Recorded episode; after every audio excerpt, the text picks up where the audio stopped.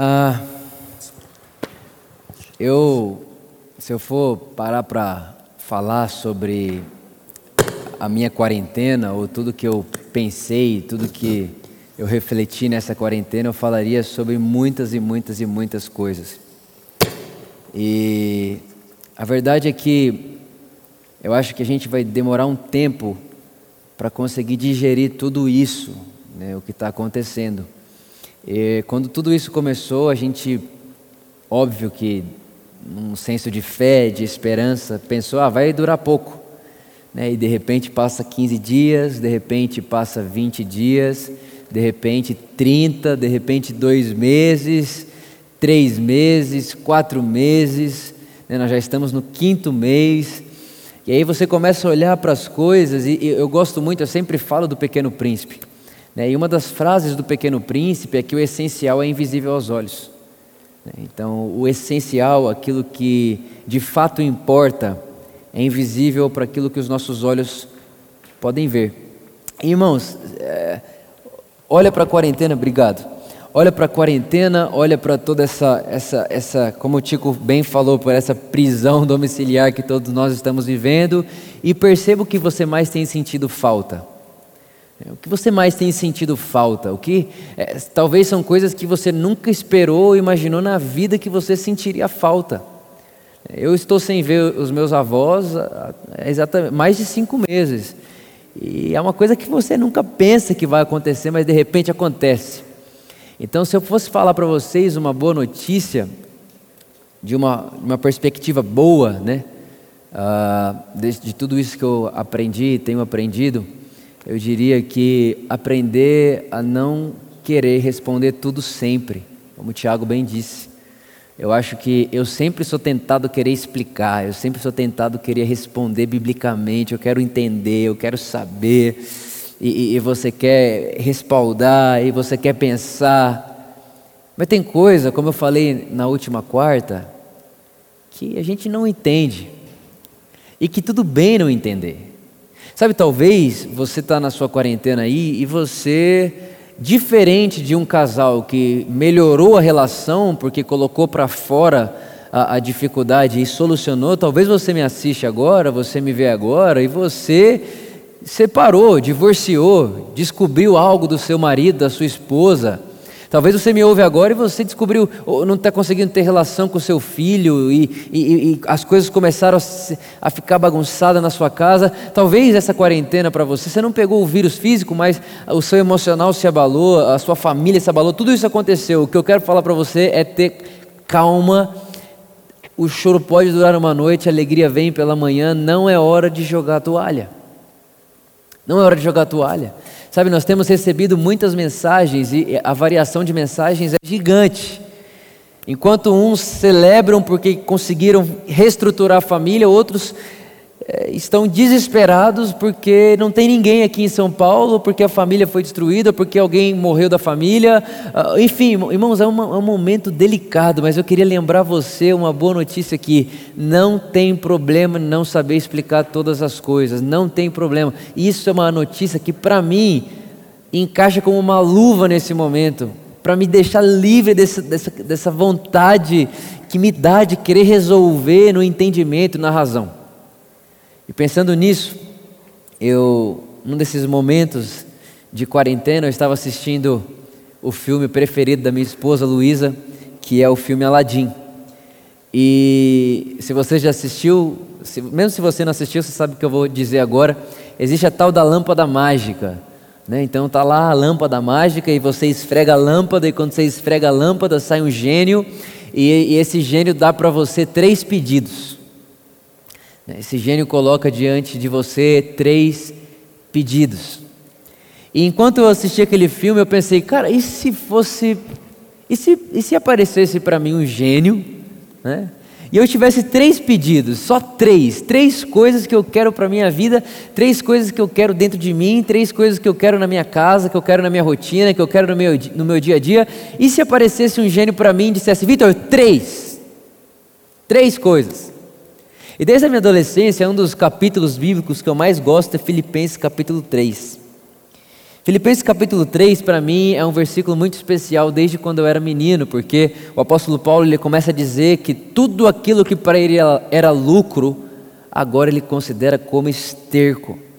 Irmão, é interessante que quando você entende quem é que está falando isso, o apóstolo Paulo, ele era fariseu dos fariseus, o apóstolo Paulo, ele era reconhecido por muita gente, ele era uma das pessoas mais inteligentes da época dele, ele era um dos judeus mais, eh, mais santificados, com, com mais cargos, vamos dizer assim, com mais crachás. E esse apóstolo Paulo está dizendo para mim e para você que ele fez com que tudo aquilo que para ele um dia foi lucro se tornasse esterco, se tornasse perda, se tornasse nada.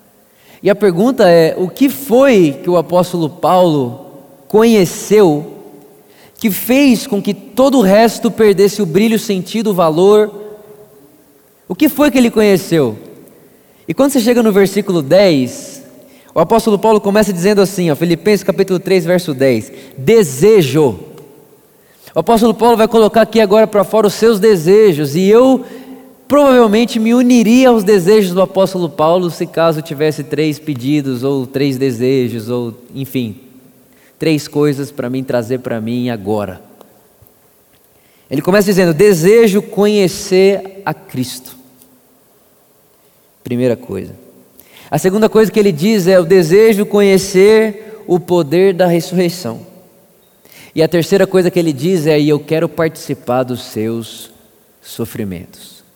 Três coisas que o apóstolo Paulo fala: eu desejo conhecer a Cristo, eu desejo participar do poder da ressurreição e eu desejo participar dos sofrimentos que restam em Cristo Jesus. E é sobre esses desejos que eu quero falar com você aqui hoje. Nesse momento, como nós já falamos, delicado, com tanta coisa acontecendo, eu quero colocar aqui três coisas que ah, podem fazer parte da sua vida e da sua consciência. Eu, eu tenho feito isso com a minha vida. Na verdade, essa quarentena, eu vou falar um pouco mais para frente sobre, ela, me, ela mexeu muito comigo em um desses pontos. Mas o primeiro é o desejo de conhecer a Cristo. O desejo de conhecer a Cristo. Conhecer e prosseguir em conhecer. É uma sensação de eu não estou satisfeito com o que eu sei hoje. É, eu me lembro que quando eu era adolescente, eu tinha muito aquela oração: Jesus, eu quero mais de você. Né, e na minha cabeça eu achava que, de alguma forma, tinha como eu ter mais de Jesus. E eu achava que a forma de ter mais de Jesus era tendo menos de mim. Então eu fazia de tudo para me anular para ter mais de Jesus. Era assim que eu fazia, a motivação era boa. Mas hoje eu sei e eu percebo até no Evangelho e naquilo que ele deixou claro para mim para você, que não existe a mínima possibilidade do Vitor ter mais Jesus do que o Vitor já tem. A verdade é que Jesus, quando ele se deu ao Vitor, a mim, a você, à humanidade, ele não se deu em partes. Jesus não dividiu partes dele, foi dando aos poucos, pelo contrário, ele se entregou e ele se entregou por completo. Então a verdade é que eu já tenho Cristo completamente, eu sou dele e ele é meu. É o que diz o livro de Cantares, fazendo uma, uma, uma, uma ilustração do que seria a igreja e Jesus. Eu sou do meu amado e o meu amado é meu, ou seja, Jesus é meu, não tenho o que eu fazer para comprá-lo. Então, esse conhecer Jesus não é sobre um esforço onde eu vou ter dele algo que eu não tenha mas é um desejo de conhecer uma, é, um, um, lugar mais profundo. É, sabe, sabe aquela sensação de é, é, dá para ir mais fundo, dá para entrar mais no coração de Jesus, dá para entender mais a mente de Jesus, e eu sei que eu já tenho esse potencial dentro de mim, e eu quero alcançar essa manifestação, eu quero alcançar esse lugar onde eu vivo uma vida onde dia após dia eu conheço mais de Jesus, mais do coração de Jesus. Eu, eu, eu quero olhar para isso tudo, eu quero olhar para a vida das pessoas, eu quero olhar para o meu vizinho, eu quero olhar para a pessoa da rua, eu, eu quero me escandalizar com que Jesus se escandaliza, eu quero achar bonito o que Jesus acha bonito. Sabe, eu, eu, vejo que às vezes a gente se escandaliza com o que Jesus não se escandaliza e a gente acha normal o que faz Jesus chorar. O que faz Jesus chorar, muitas vezes a gente acha normal, e o que escandaliza Jesus, o que não escandaliza Jesus, a gente escandaliza e diz: Meu Deus do céu, está amarrado isso aqui. Por exemplo, Com certeza você já passou por alguém com fome na rua e você achou normal, porque quantos moradores de rua não têm fome o tempo inteiro? E de repente a gente começa a se acostumar com uma coisa, irmãos, que o Evangelho não nos convida a nos acostumarmos. E eu penso que isso é o conhecer Jesus. Eu penso que isso é, olha, eu quero conhecer Jesus de uma forma que eu não me escandalize com que ele não se escandaliza. Por exemplo, Jesus jantou na casa de Zaqueu, político corrupto. Jesus não se escandalizaria com um político corrupto. Aí a gente aprende a se escandalizar com a corrupção. Óbvio que ela não faz bem, ela é terrível, mas a gente aprende a se escandalizar com a corrupção e a gente não vê problema e acha normal a fome. E eu penso que conhecer Jesus tem a ver com eu quero participar da vida dele de forma que eu acho bom que ele acha bom, eu acho feio que ele acha feio, eu acho demais o que ele acha demais, e eu posso dizer assim: olha, uh, eu acredito que Jesus pensa isso, isso, isso e isso. Aparece uma situação e, e aquela situação está diante de você e você fala: Olha, eu penso e penso com a mente de Deus e acredito que o sentimento de Deus é esse, esse e esse. Eu quero conhecer Jesus. Eu quero conhecer Jesus e expressá-lo dessa forma. Eu quero. Não dá para fazer de outra maneira que não seja conhecendo Ele. Não é sobre ter Ele. Eu já o tenho, Ele já vive em mim, já é uma realidade. Cristo é em nós, a esperança da glória. A questão é o quanto eu o conheço, porque enquanto eu o conheço, eu o manifesto. 2 Coríntios capítulo 3, verso 18 diz que com o rosto descoberto, contemplamos por meio de um espelho, ou seja, olhamos, ou seja, conhecemos, percebemos por meio de um espelho a glória do Senhor, que é o Cristo. Segundo aquilo que vemos, somos transformados. Ou seja, quanto mais eu conheço, mais sou transformado naquilo que estou conhecendo. Eu quero conhecer Jesus. Primeira coisa. Segunda coisa que ele diz é: eu quero participar do poder da ressurreição. Irmão, que poder é esse da ressurreição? Jesus ele inaugura a ressurreição. Jesus foi o, o ser humano que, res, que, que venceu a morte. O problema do ser humano é a morte, porque o salário do pecado é a morte. É como se uh, todo ser humano que pecou e todos pecaram em Adão estão destinados a uma coisa só. Todo mundo aqui já ouviu uma frase: olha, só tem uma certeza na vida, que um dia a gente morre.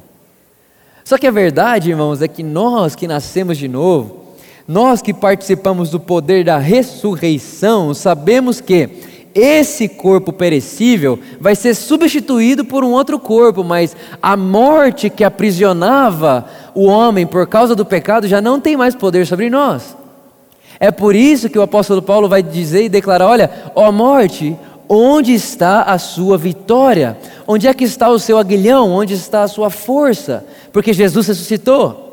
Em Romanos capítulo 6, o apóstolo Paulo diz: Olha, se com ele vocês morreram, certamente ressuscitaram com ele também. Esse corpo aqui que você enxerga agora, ele é perecível, ele vai se desfazer. Mas ele não, eh, eh, o Vitor, o Vitor espiritual, o Vitor nascido de Deus, ele não morre, ele é uma nova criatura, ele, ele passou da finitude, ele não é mais finito. É por isso que a, a, Bíblia vai dizer em Efésios capítulo 1, verso 3, que nós estamos assentados em Cristo Jesus, o nosso verdadeiro eu está assentado em Cristo Jesus, de modo que já participamos hoje do poder da ressurreição. E aí, se você a, a, passar uma página aí na sua Bíblia, você vai chegar em Colossenses. E no capítulo 3, eu penso que o apóstolo Paulo, o mesmo escritor de Filipenses, ele vai deixar muito claro o que é esse poder da ressurreição. Ele diz assim: olha, portanto, já que vocês ressuscitaram com Cristo, bu busque as coisas que são de cima, onde Cristo está assentado à destra de Deus. Pensai nas coisas do alto ou seja, Vitor, uma, uma das coisas que o poder da ressurreição te dá é colocar sua mente naquilo que é do alto, naquilo que é eterno, naquilo que não é passageiro. Então, Vitor, não junte coisas aqui, junte coisas lá. Vitor, não se mova por aquilo que você vê aqui, pense nas coisas de lá. É isso que o texto está dizendo, o poder da ressurreição. Versículo 4, versículo 3 de Colossenses 3 diz: Pois vocês morreram, e a vossa vida, irmão, olha esse texto aqui e a vossa vida está oculta com Cristo em Deus. Olha que coisa linda, nossa vida está oculta em Cristo em Deus. Nós estamos dentro de Deus, irmão, vai entender, dentro de Deus é onde a gente está.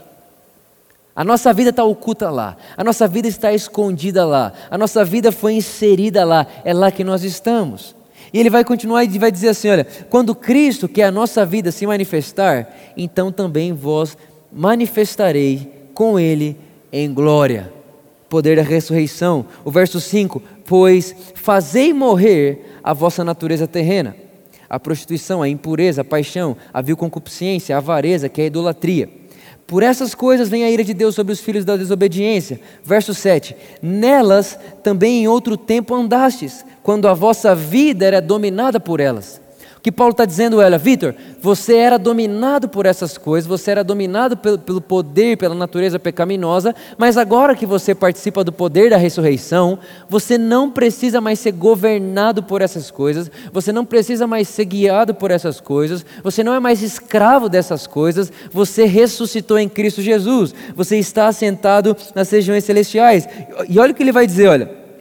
Versículo 9: Por isso não mintam uns aos outros, pois vocês já se desvestiram do velho homem, ou seja, vocês já tiraram a roupa do velho homem, a, a, roupa do velho homem não serve mais em você, irmão. Não adianta, aquela roupa que você um dia vestiu depois que você encontra Jesus, ela não serve mais em você, aquelas ações, você não consegue mais fazer o que fazia da mesma maneira, por quê? Porque a roupa ficou pequena, você se vestiu de algo maior, você, você saiu da finitude, daquilo que acaba, e você se vestiu de algo que é eterno, e agora o que combina com você você são ações, atitudes e uma vida que produz na eternidade, que produz tesouro na eternidade. Ele, ele continua o verso 10, e a gente termina por aqui essa parte. Ele diz: E vos, vesti, e vos, e vos vestistes do novo. Ou seja, Vitor, você tirou a roupa do velho e agora você se vestiu do novo. E agora, olha que coisa linda que ele fala. E esse novo que você se vestiu, ele se renova para o conhecimento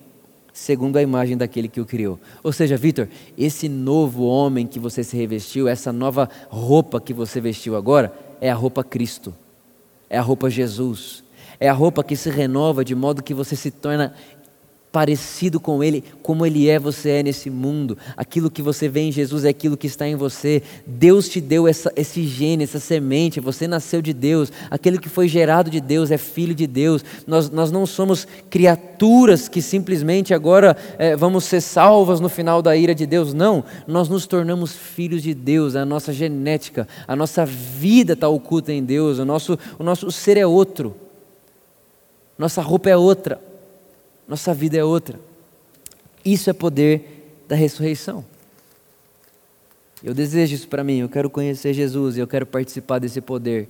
Poder da ressurreição que dia após dia me molda em Cristo, a ponto de eu parecer com Ele em todas as áreas da minha vida e mais. Sou livre daquilo que um dia me escravizou, sou livre daquilo que um dia me dominou. Você tem poder dentro de você para isso, é o poder da ressurreição. Está dentro de mim, está dentro de você. E a última coisa que ele diz é: Olha, eu quero participar dos sofrimentos que restam em Jesus. Irmão, qual, qual é o sofrimento que resta em Jesus? Essa é a pergunta. Jesus padeceu, ele é suficiente, mas o apóstolo Paulo, em diversos momentos em suas cartas, ele diz: os sofrimentos que restam em Jesus. E eu penso que o sofrimento que resta em Jesus é que quando ele olha para uma pessoa que nasceu para ser amada por ele, que nasceu para viver a vida dele, e vê essa pessoa não vivendo nada parecido com aquilo que ele planejou, deseja e comprou para ela na cruz.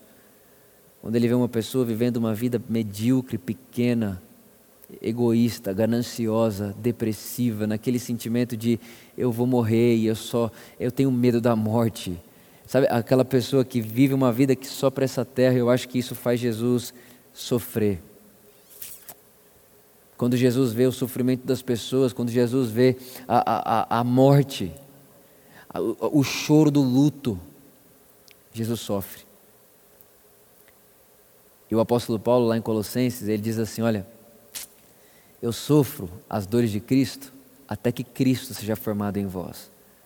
Porque, irmãos, Cristo Jesus sabe que eu e você fomos criados para o tipo de vida dele. E que o tipo de vida que obtivemos depois de pecarmos não se parece nada com aquilo que ele tinha planejado para mim e para você. Por isso, o que ele diz para mim e para você não é, Vitor, eu quero melhorar a sua vida. Ele diz, Vitor, essa vida que você estava vivendo precisa morrer. E você não morre matando ela, você morre crendo que eu morri por ela. Vitor, essa vida que você vivia, não é você quem resolve ela, você não consegue resolver ela, Vitor. Pelo contrário, você precisa de um Salvador e eu estou aqui, vinde a mim todos vós, que estáis cansados e sobrecarregados, e eu vos aliviarei. Por quê? Porque eu morri a sua morte. Esse, essa, esse sentimento de morte, esse, essa, essa culpa, esse, esse afastamento da vida de Deus, esse afastamento da vida do amor, esse afastamento, Vitor, você não é capaz de, você não é capaz de resolver sozinho. Você precisa crer que eu morri essa morte no seu lugar, a fim de te dar uma nova vida. E nessa nova vida que você tem hoje, Vitor, no seu interior, no seu, no, o apóstolo Paulo ele fala que ele tem dores de parto. Vitor, essa nova vida, ela vai te dar dores de parto. Que dores de parto é essa, Jesus? Eu quero participar das suas dores. Ela vai te dar dores de parto, Vitor, para que você eh, olhe para os seus irmãos e deseje para os seus irmãos que eles nasçam dessa verdade. Que você olhe para os seus irmãos e deseja, e é como se você sentisse uma dor pelo outro, como quem diz: Eu queria que você vivesse a vida de Cristo, eu quero que você seja moldado em Cristo Jesus. Eu sei que isso que você está sentindo, é, Jesus levou na cruz por você, e, e é uma dor por, essa, por esse desejo, por essa vontade e por esse anseio de que todos cheguem ao pleno conhecimento de Cristo Jesus e de que todos sejam salvos. Sabe, eu penso que essa é, é, esse é o meu sentimento. Eu penso que é isso que é participar dos sofrimentos de Jesus.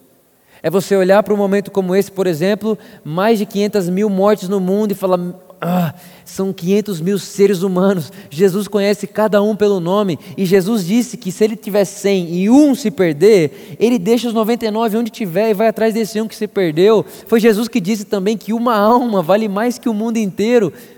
Isso faz ele sofrer. Ele não, ele não fez o homem para isso. A vontade de Deus é que todos sejam salvos. Efésios capítulo 2.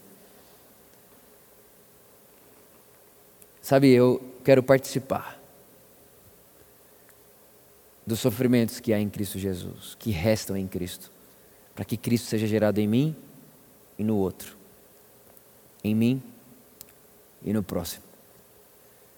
Se de alguma forma eu me encontrasse com o Aladim hoje, com o gênio da lâmpada, na verdade, eu diria: o meu desejo é conhecer Cristo, meu desejo é participar da, do poder da ressurreição e meu desejo é participar dos sofrimentos dele.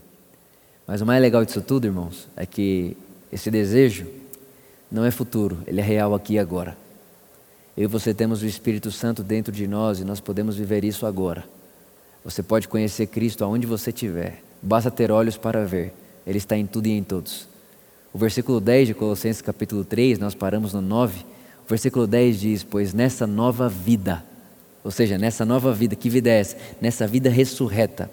Já não há mais diferença entre grego e judeu, mas agora Cristo é tudo e está em todos.